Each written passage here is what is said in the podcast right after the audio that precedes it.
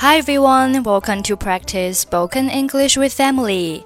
欢迎收听和 Emily 一起练口语，我是 Emily。Okay, today's sentence is You have a very good taste. You have a very good taste.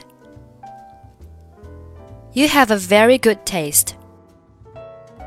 Taste, T A S T E，做动词时有品尝的意思；做名词有味道、品味、审美的意思。You have a very good taste。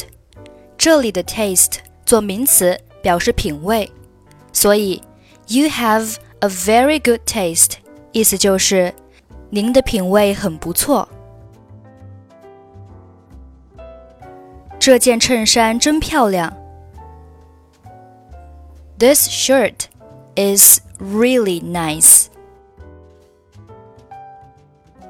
您的品味很不错，先生。你想试穿一下吗？You have a very good taste, sir.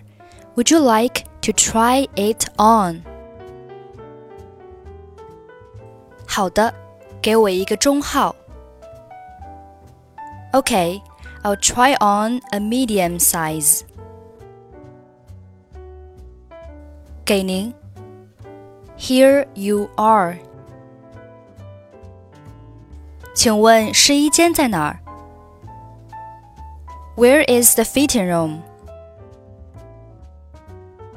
就在那个拐角。It's just around the corner。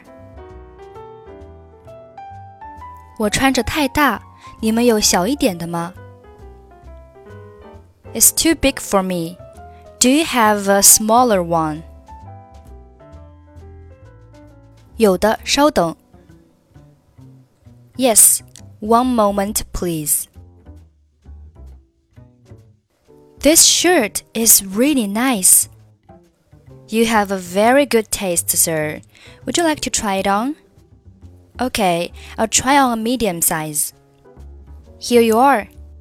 Where is the fitting room? It's just around the corner. It's too big for me.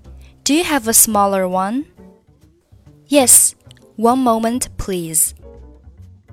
Okay, that's it for today. 获取更多地道美语发音秘籍，欢迎关注微信公众号“英语主播 Emily”。I'm Emily. I'll see you next time. Bye bye.